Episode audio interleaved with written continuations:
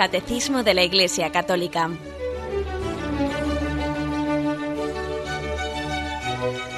Un programa dirigido por Monseñor José Ignacio Munilla, Obispo de San Sebastián.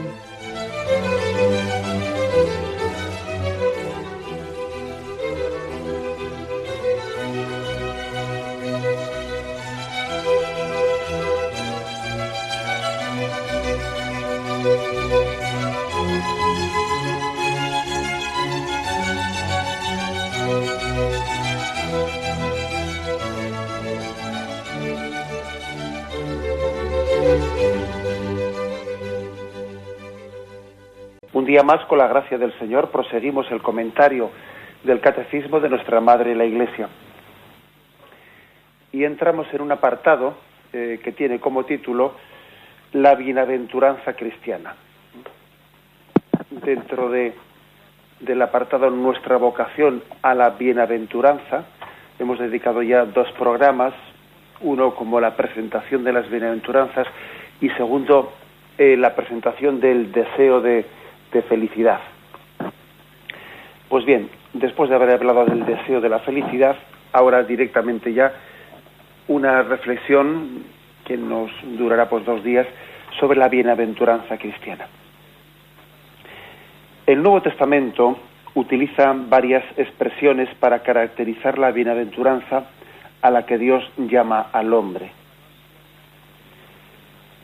Por lo tanto, recuerdo que no hace muchos días un oyente preguntaba eh, el sentido de la bienaventuranza. Bueno, si veis la propia etimología de la, de la palabra bienaventuranza, habla de el futuro, la aventura, el Dios dice bien, Dios nos promete, nos garantiza un futuro de felicidad, ¿eh?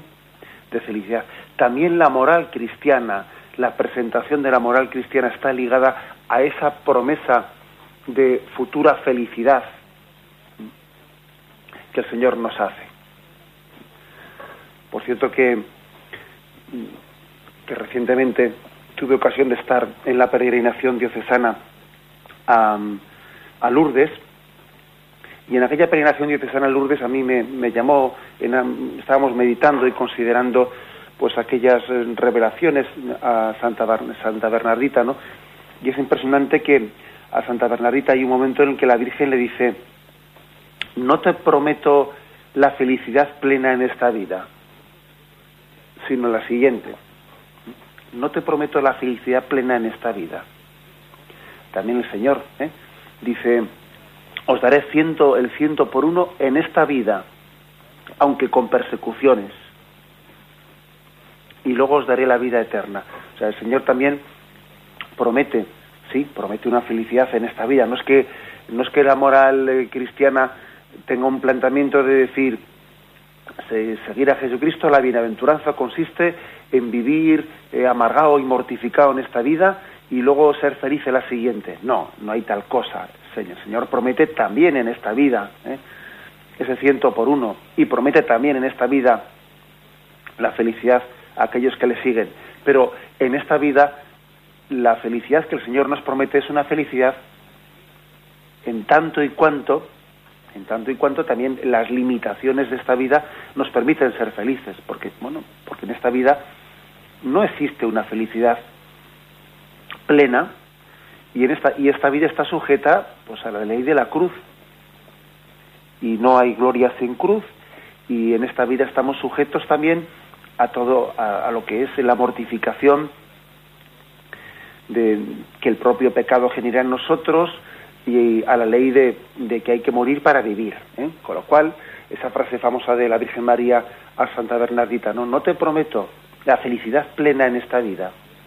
Bien, pues es importante esa, esa reflexión que es plenamente evangélica, por lo más, ¿eh? por, eso que se ha dicho de cómo el Señor dice, os daré ciento por uno, pero con persecuciones en esta vida. ¿eh? Eso, esa realidad, que es que es una realidad constatable en nuestra vida, pues se empalma en palma con esa promesa de bienaventuranza que nos hace Jesucristo. Bienaventurados, porque de ellos será el reino de los cielos. ¿no?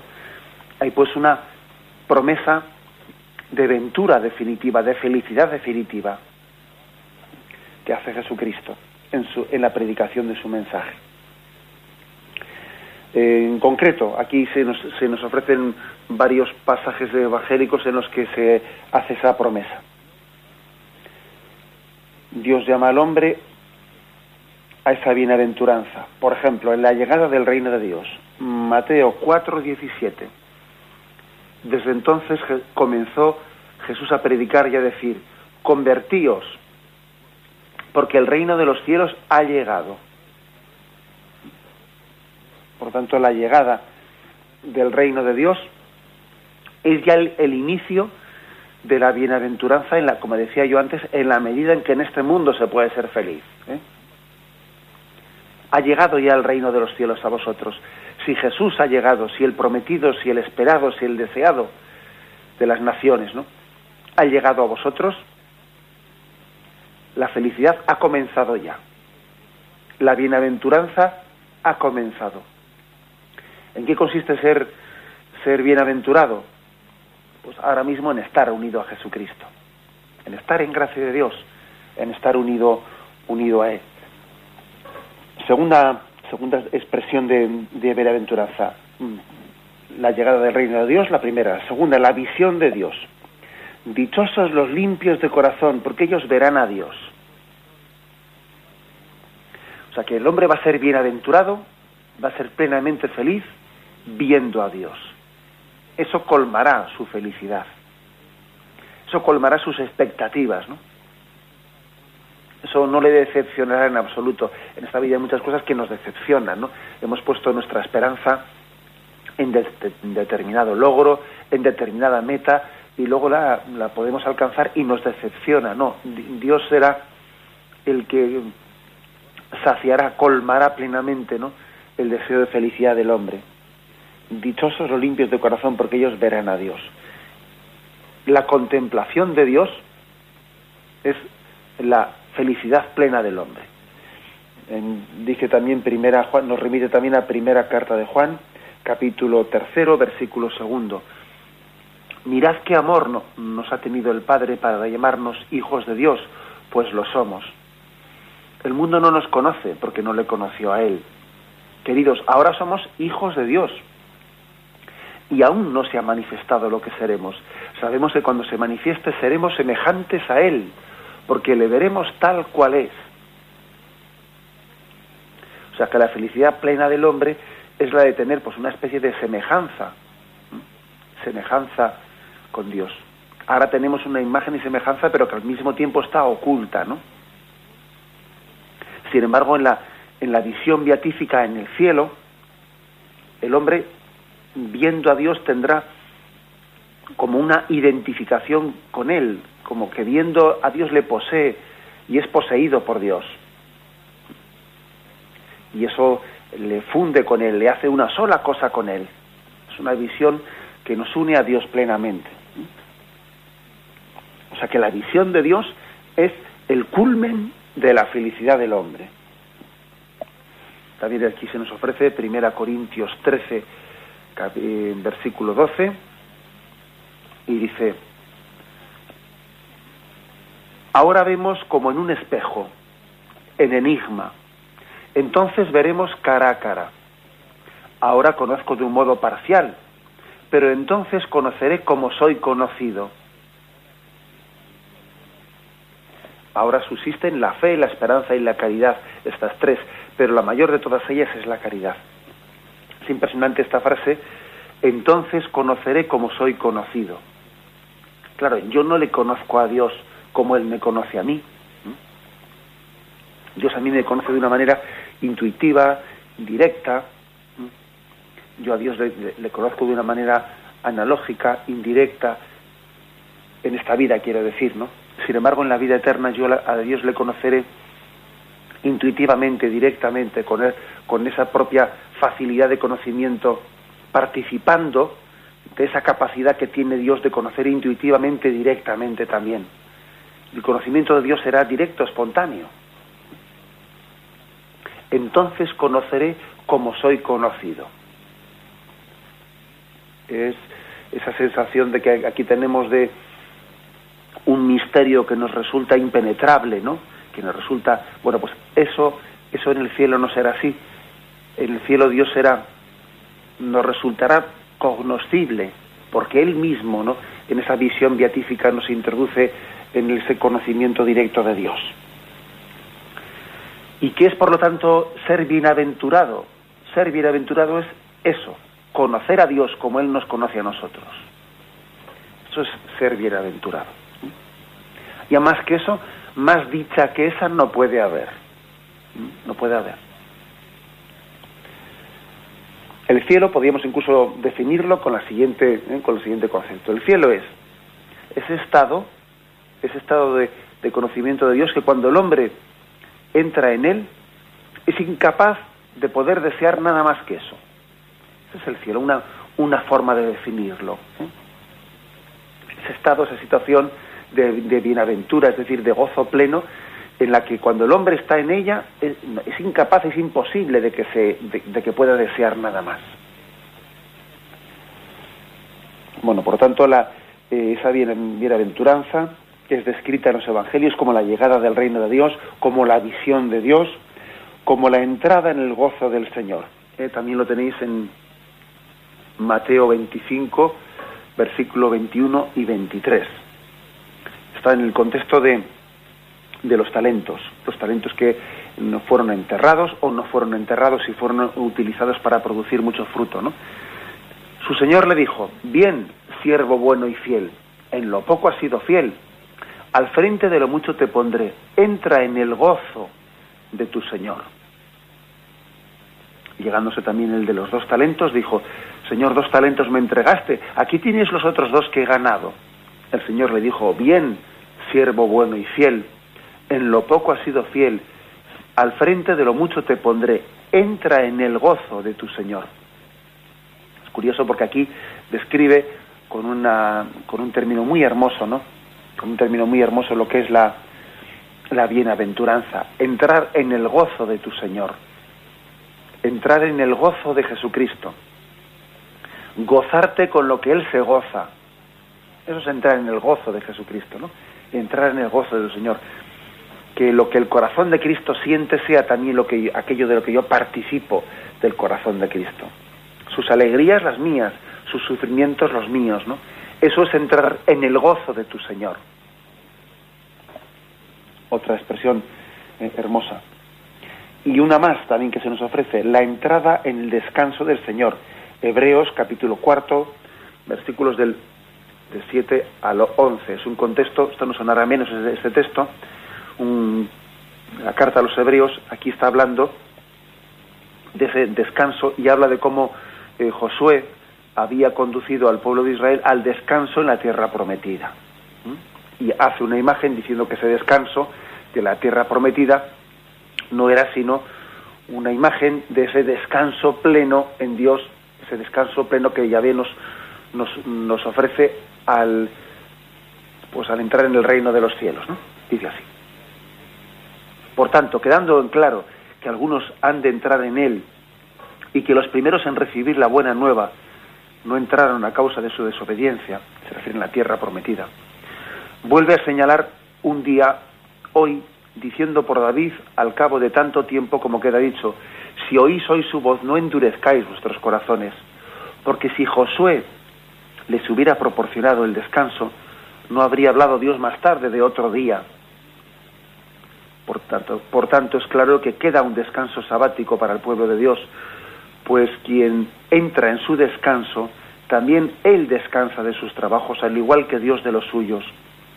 Esforcémonos pues por entrar en ese descanso, para que nadie caiga imitando aquella desobediencia. Aquí habla, por lo tanto, de, el, de entrar en el descanso eterno de Dios.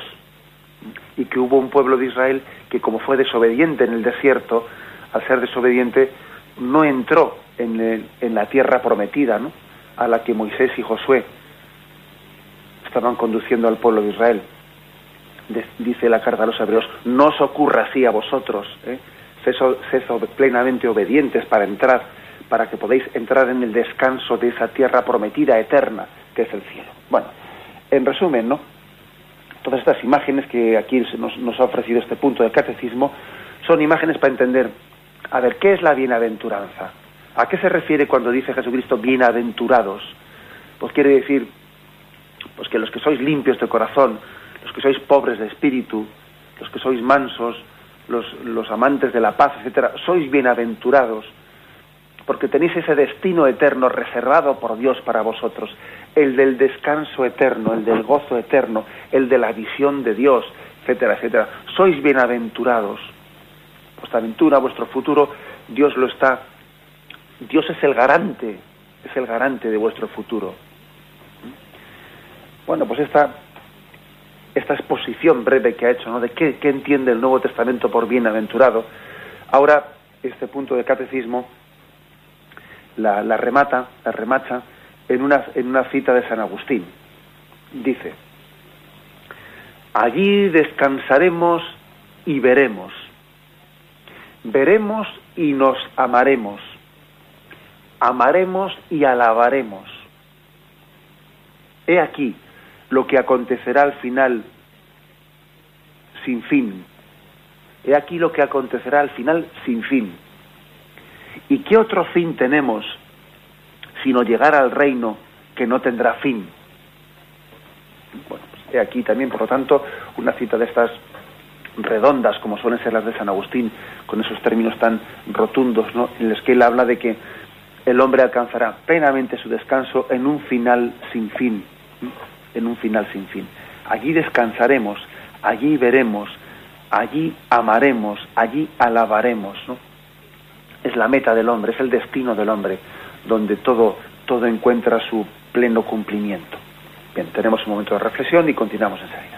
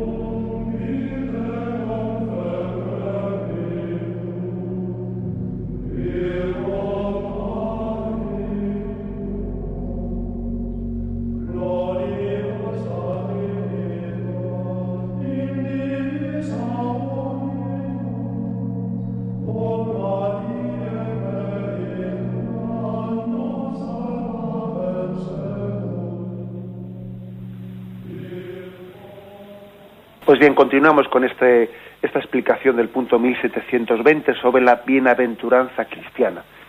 Se está como explicando esta llamada a la felicidad eterna del cielo. Este punto del catecismo, el 1720 que estamos explicando, también nos remite a un punto anterior, al 1027, en el cual también se hacía como una, una explicación de cómo es esa bienaventuranza eterna del cielo. Y dice, este misterio de comunión bienaventurada con Dios y con todos los que están en Cristo sobrepasa toda comprensión y toda representación. Es decir, siempre nos quedaremos cortos a la hora de intentar describir el cielo. Siempre nos quedaremos cortos.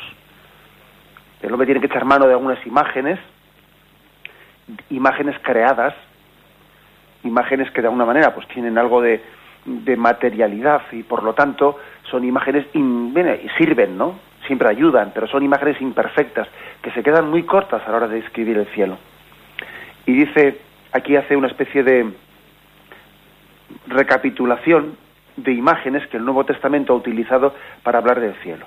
Son las siguientes: vida, luz, paz, banquete de bodas, vino del reino, casa del Padre, Jerusalén celeste, paraíso.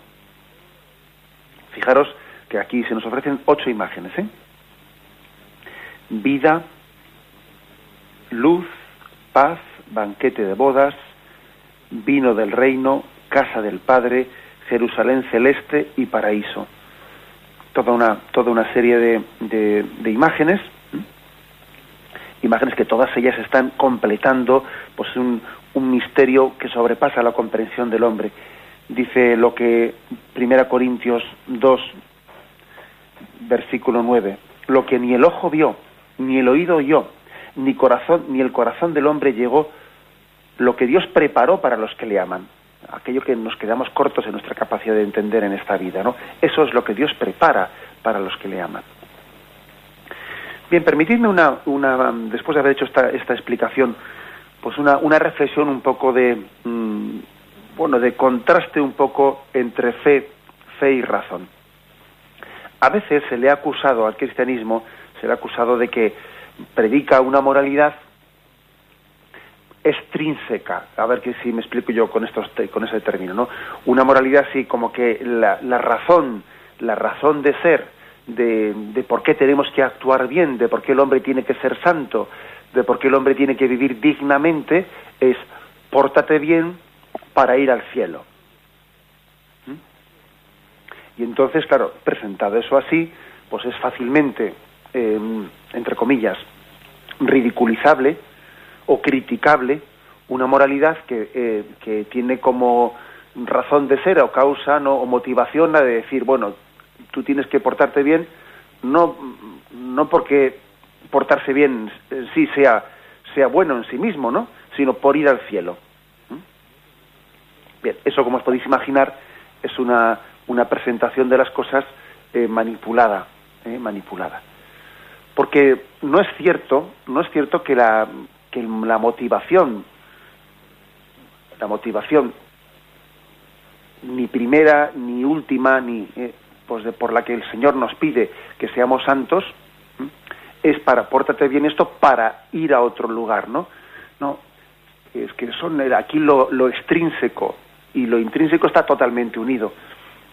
El hombre tiene que vivir dignamente, tiene que mm, ser santo, tiene que comportarse con dignidad en primer lugar, pues porque es imagen y semejanza de Dios y tiene que vivir en coherencia con su propio ser.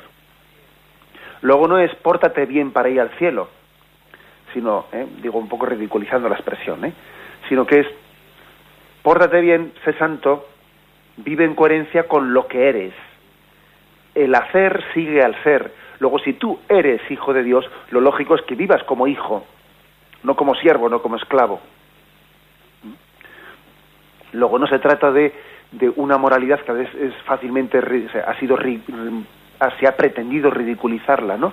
Con eso de diciendo, mira, en el fondo esto es como se hace con el niño, ¿no?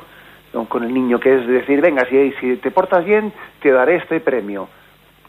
No, no, el Señor, en primer lugar, lo que nos hace entender es que obrar con santidad, la causa, la razón primera de obrar con santidad es ser coherente eh, ser coherente con, con eso que el Señor ha sembrado en nosotros. Si somos hijos, tenemos que actuar como hijos. En primer lugar es eso. En segundo lugar, decir que no es cierto, eh, no es cierto eso de que se esté poniendo como, como motivación exclusiva, ¿no?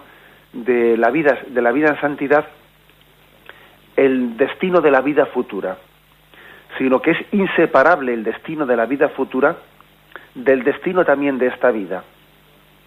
El cielo, que Cristo nos promete en la siguiente vida, está de alguna manera también incoado, comenzado en esta vida. Al igual también que el infierno sobre el que Cristo nos previene en la vida, en la vida eterna, está también incoado, comenzado en la amargura de esta vida cuando, cuando no vivimos en gracia de Dios. O sea que el vivir santamente no es únicamente la base de la vida de la vida futura, también el vivir santamente es la base de la vida feliz en esta vida, en la medida en que se puede ser feliz en, en, esta, en la vida presente. No es cierto, por lo tanto, debemos de rechazar esa, esa especie de ataque o ridiculización al cristianismo como que la moral cristiana es mm, tiene como única, única motivación lo que ocurra en la vida siguiente desligado de lo que ocurra en esta. No es cierto. El cielo, el cielo ha comenzado ya con una, con una vida coherente y con una vida en gracia y con una vida en armonía y en paz, sabiendo perdonar, sabiendo amar incluso a nuestro enemigo. El cielo ha comenzado aquí. Y de la misma manera también que el infierno, el estado de amargura interior del hombre ha comenzado también aquí en nuestros odios, en nuestras durezas de corazón, etcétera, etcétera.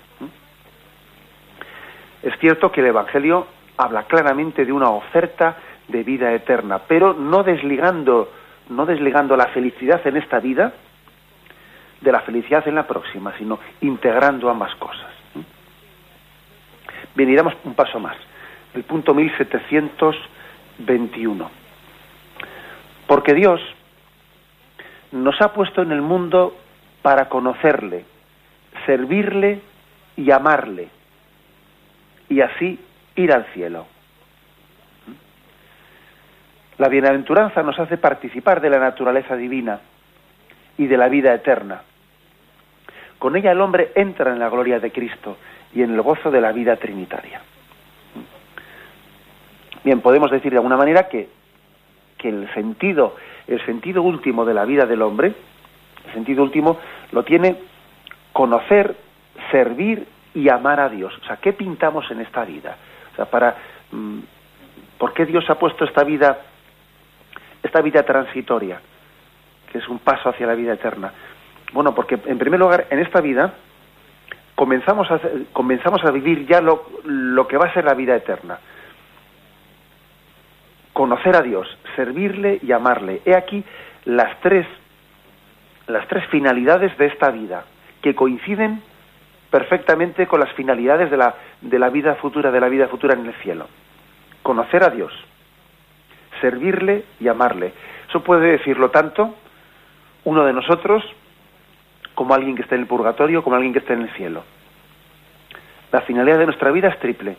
Conocer a Dios, servirle y amarle. Tanto aquí como en el purgatorio, como en el cielo. ¿eh? Insisto en ello. Y, la medida en que nos capacitemos, ¿eh? conociendo, sirviendo y amando a Dios, pues en la vida eterna pues vamos a tener, vamos a tener una capacidad de conocerle, servirle y amarle mayor o menor, sencillamente, ¿no? En esta vida según nuestra, nuestra participación, nuestra colaboración eh, con la gracia de Dios, nos estamos capacitando para tener un conocimiento mayor o menor de Dios en la, siguiente, en la siguiente vida. Dios ha querido que el destino que tengamos en la vida eterna haya sido también bueno, pues preparado meritoriamente por nosotros en esta vida. El que, el que quiere hacernos una invitación al banquete eterno de sus bodas, ¿no? No quiere que, participemos sin concurso por nuestra parte, sin concurrir libremente en ello, sin decir un sí quiero, sin también nosotros habernos eh, habernos entregado, ¿no? Y por lo tanto nuestro conocimiento de Dios en la vida próxima va a ser proporcional a, nuestro eh, al que hayamos tenido en esta vida y nuestro amor en la siguiente vida va a ser proporcional al que tengamos en esta. Dios nos ha puesto en esta vida sencillamente para prepararnos con el conocimiento, servicio y amor, para prepararnos a la siguiente vida. El que te creó sin ti no te salvará sin ti. En la famosa frase de, San Agustín. Él quiere que también tú seas copartícipe del destino eterno que Él quiere ofrecerte. Bueno, esta es, el, eh, podríamos decir, la razón última de nuestra vida. Dicho de otra forma también, hay que decir que en esta vida, si no, si no enfocamos todo lo que estamos haciendo como una preparación para la vida eterna, pues también es una frustración. Nuestra vida estará frustrada, frustrada si no se finaliza en aquello para la que Dios la ha sido creada, ¿no? ¿De, qué nos sirve ganar el mundo entero si perdemos nuestra la vida eterna? Eh, sería un auténtico fracaso de vida, una frustración, ¿no? Haberse entregado a ganar el mundo entero perdiendo, ¿eh? perdiendo lo que es la, la meta definitiva de nuestra vida. Bien, dice aquí, la bienaventuranza nos hace participar eh, de la naturaleza divina. Y aquí se nos ofrece un texto que es la segunda carta, segunda carta de Pedro, capítulo primero y versículo cuarto. Pues su divino poder nos ha concedido cuanto se refiere a la vida y a la piedad, mediante el conocimiento perfecto del que nos ha llamado por su propia gloria y virtud, por medio de las cuales nos han sido concedidas las preciosas y sublimes promesas, para que por ellas os hicierais partícipes de la naturaleza divina, huyendo de la corrupción que hay en el mundo por la concupiscencia. O sea que aquí se nos describe también el cielo, la bienaventuranza, como hacernos partícipes de la naturaleza divina. Eso, aquí hay un intercambio, ¿no? Ese intercambio que comenzó con la encarnación. Dios se hizo partícipe de la naturaleza humana en la encarnación para que nosotros podamos hacernos partícipes también de la naturaleza divina. El cielo comenzó en la encarnación, porque el cielo es estar con Dios, ¿no? Bueno, pues si el cielo es estar con Dios, el cielo comenzó en la encarnación, porque Dios vino a nosotros. Y el cielo comenzó aquí en la tierra, cuando Dios hizo morada entre nosotros. Claro. Acordaros de que decimos tanto que el cielo no es tanto un lugar, sino que es un estado en el que el hombre está, el hombre está con Dios. Luego el cielo comenzó en la encarnación, cuando Dios vino a nosotros, ¿no? Y hizo partícipe de nuestra naturaleza humana. De manera que el cielo se va a completar, pues cuando nosotros nos hacemos partícipes de la naturaleza divina ya en esta vida y plenamente en el cielo, en ese conocimiento y amor intuitivo y directo que tenemos a Dios. Segunda Pedro, primera cuatro, eh, nos habla de participar de la naturaleza divina y participar también de la vida eterna. Y aquí se nos remite al Evangelio de San Juan, capítulo 17, versículo tercero, donde dice así. Esta es la vida eterna, que te conozcan a ti, el único Dios verdadero, y al que tú has enviado, Jesucristo. O sea que la vida eterna consiste en conocer a Cristo y amarle. Lo que ocurre es que mm, allí, en, esa, en, en ese conocimiento intuitivo que tendremos de la naturaleza divina, nunca terminaremos de conocerle. Cristo será siempre nuevo para nosotros, porque eso es lo que es ser infinito. Infinito es algo que es inabarcable para el hombre. Será un conocimiento en el que nos prodigaremos toda la eternidad y no acabaremos nunca de conocer y de amar a Dios. Bueno, pues esta es la presentación.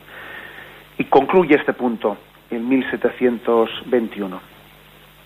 Con esta vida eterna, con ella, con la bienaventuranza, el hombre entra en la gloria de Cristo y en el gozo de la vida trinitaria.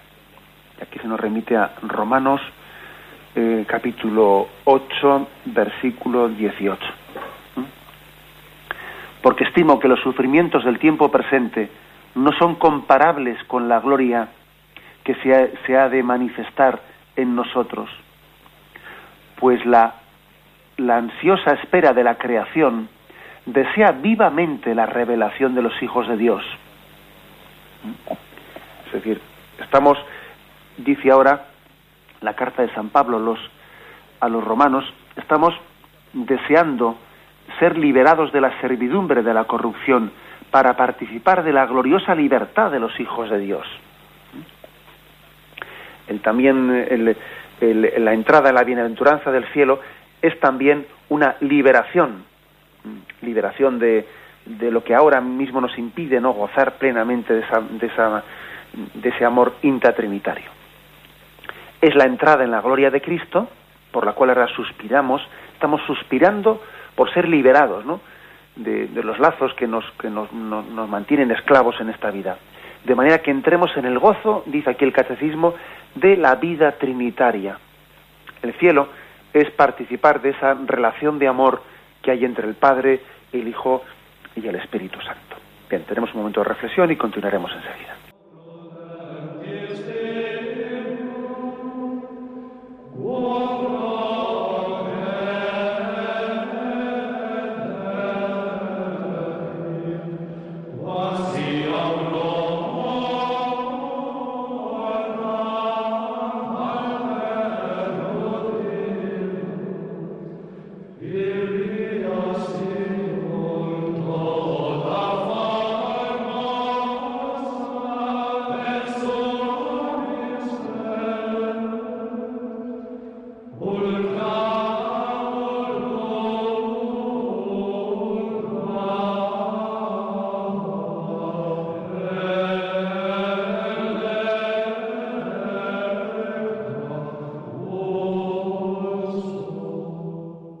Concluimos esta explicación de hoy sobre la bienaventuranza cristiana con el siguiente punto en 1722.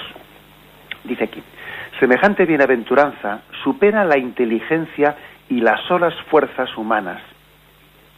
Es fruto del don gratuito de Dios. Por eso la, la llamamos sobrenatural. Así como también llamamos sobrenatural la gracia que dispone al hombre a entrar en el gozo divino. Y aquí hay un texto de San Irineo que dice, Bienaventurados los limpios de corazón, porque ellos verán a Dios. Ciertamente, según su grandeza y su inexpresable gloria, nadie verá a Dios y seguirá viviendo. Porque el Padre es inasequible, pero su amor, su bondad hacia los hombres y su omnipotencia, hasta conceder a los que le aman el privilegio de ver a Dios, porque lo que es imposible para los hombres es posible para Dios. Bueno, este es un texto de San Irineo que aquí hace referencia al catecismo que es bastante eh, pedagógico para entender la cosa. Dice, ya la Sagrada Escritura en el Antiguo Testamento decía que nadie podía ver a Dios y quedar con vida, que los que verían, los que viesen a Dios fallecerían, ¿no? Por eso os acordáis de varios pasajes del Antiguo Testamento en los que eh, cuando habían visto al ángel de Dios tenían miedo de morir porque decían, ay, que he visto al ángel de Dios y, corre el riesgo de morir, ¿no? Porque el hombre no puede ver a Dios y seguir vivo. Bueno, eso, esa concepción que existía en el Antiguo Testamento no es ninguna tontería, no. Claro, es que mm, eran conscientes ellos de que mm, Dios era infinitamente superior al hombre y que el hombre no tiene capacidad natural de ver a Dios. Ver a Dios es algo que supera las capacidades humanas y que la misma visión beatífica que Dios nos promete en el cielo, para esa visión beatífica el hombre tiene que ser capacitado de poder ver a Dios y gozar a Dios sin que eso le, vamos, sin que eso le destruya, sino todo lo contrario, siendo eso casi el fundamento de su felicidad plena, sin casi, ¿no? O sea que para que uno, un ser creado como nosotros, ¿no? pueda gozar de la visión de Dios, necesita de un don sobrenatural que se le llama la visión beatífica, es una capacidad de poder gozar de Dios sin que eso te destruya, sino siendo tu plenitud. El hombre tiene que ser capacitado para poder ver a Dios sin que esa luz ¿eh? pues, pues te, te, derrita, para entendernos, ¿no? Y permitido un ejemplo así gráfico. Nosotros, naturalmente, si puestos en presencia de Dios, no, pues no, no podríamos no aguantar esa luz, esa claridad, esa, pues esa, esa gracia plena. El hombre, sin embargo, por la gracia, una vez más, no por amor, es elevado a una condición y es capacitado de poder ver a Dios y que esa visión consume, pues lleve a plenitud nuestra, nuestro deseo de felicidad. ¿Eh? Esto es, es importante aquí lo que dice. No nos pensemos que que eso de ver a Dios es, bueno, pues venga, sí, entra, entra por este cuarto. No, no, eh, no entras en esta habitación. No, si no es cuestión de dejarte o no dejarte, es que Dios tiene que elevarte a una condición divina para poder gozar de Dios. No es permitirte o no entrar en un cuarto o en el otro, ¿eh? como a veces describimos en el cielo. El cielo, no, no, es que te tiene que divinizar, en cierto sentido, tiene que divinizarte, hacerte partícipe de la naturaleza divina para poder gozar de Dios, si no serías incapaz. Si no la visión de Dios, pues tú no podrías, ¿no? Pues, pues recibirla, es más, te podría destruir. la, nos capacita elevándonos ¿no? a una condición divina, haciéndonos copartícipes de la naturaleza divina. Bien, esta es la explicación que da este punto, ¿no? Supera nuestra inteligencia, supera nuestra voluntad, supera nuestras solas fuerzas. Por un don sobrenatural de Dios somos elevados a lo que se llama la visión beatífica del cielo. Bien, de esta manera concluimos esta explicación. ¿eh? Concluyo no sin, no sin antes eh, insistir, volver a insistir en lo que he dicho de que no entendamos, no entendamos esta bienaventuranza a la que Dios nos llama como algo extrínseco, algo ajeno a nosotros. Es como un padre, como un padre que le dice a su hijo, eh, mira, te prometo que si, que si estudias y si sacas bien el curso y apruebas todas las asignaturas, pues te, te daré un gran regalo, iremos de vacaciones a tal sitio. Bien, pero eso no quiere decir, ¿eh? eso no quiere decir que el hijo tenga que hacer las cosas con una motivación ajena, externa a él, porque el padre precisamente le está prometiendo esa, ese destino, esa bienaventuranza, ¿no? Le está prometiendo, se la está prometiendo a su hijo porque como le quiere desea el bien para él mismo, es decir, es que eh, estudiar esas asignaturas, es que mm, tener de alguna manera esa capacidad de, estudio es un bien para ti mismo. Por lo tanto, tú vas a crecer en dignidad viviendo santamente. El primer beneficiado de una vida digna, de una vida santa, es el, él mismo, porque en esa, al vivir y al comportarse de esa manera, él recibe su propio bien. Y a eso el Señor lo une con la promesa de vida eterna. ¿Eh? O sea que la motivación para una vida santa tenemos que tenerla tanto intrínsecamente como extrínsecamente. Yo no hago únicamente, no procuro ser santo para ir exclusivamente al cielo. Yo procuro ser santo para tener una vida digna en sí misma, que el Señor ha querido ligar a esa, a esa vida digna la promesa del cielo, que es una promesa que supera toda nuestro, nuestra capacidad de, merecer. ¿eh? Pero insisto en esto que es importante, ¿no? Que hay como dos motivaciones que están totalmente unidas. La motivación intrínseca que la vida santa nos hace más dignos en esta vida y, y al mismo tiempo la vida santa nos permite abrirnos a la promesa del cielo que nos hace Jesucristo. Lo primero y lo segundo están totalmente unidos. ¿eh?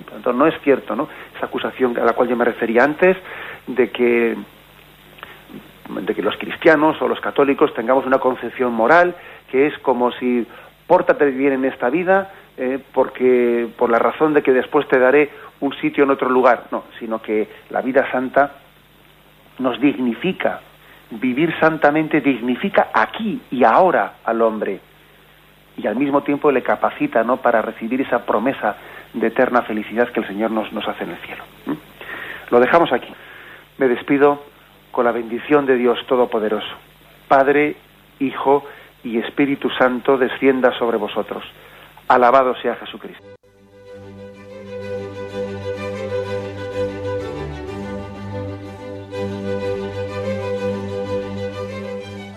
Finaliza el Catecismo de la Iglesia Católica, un programa dirigido por Monseñor José Ignacio Munilla, obispo de San Sebastián.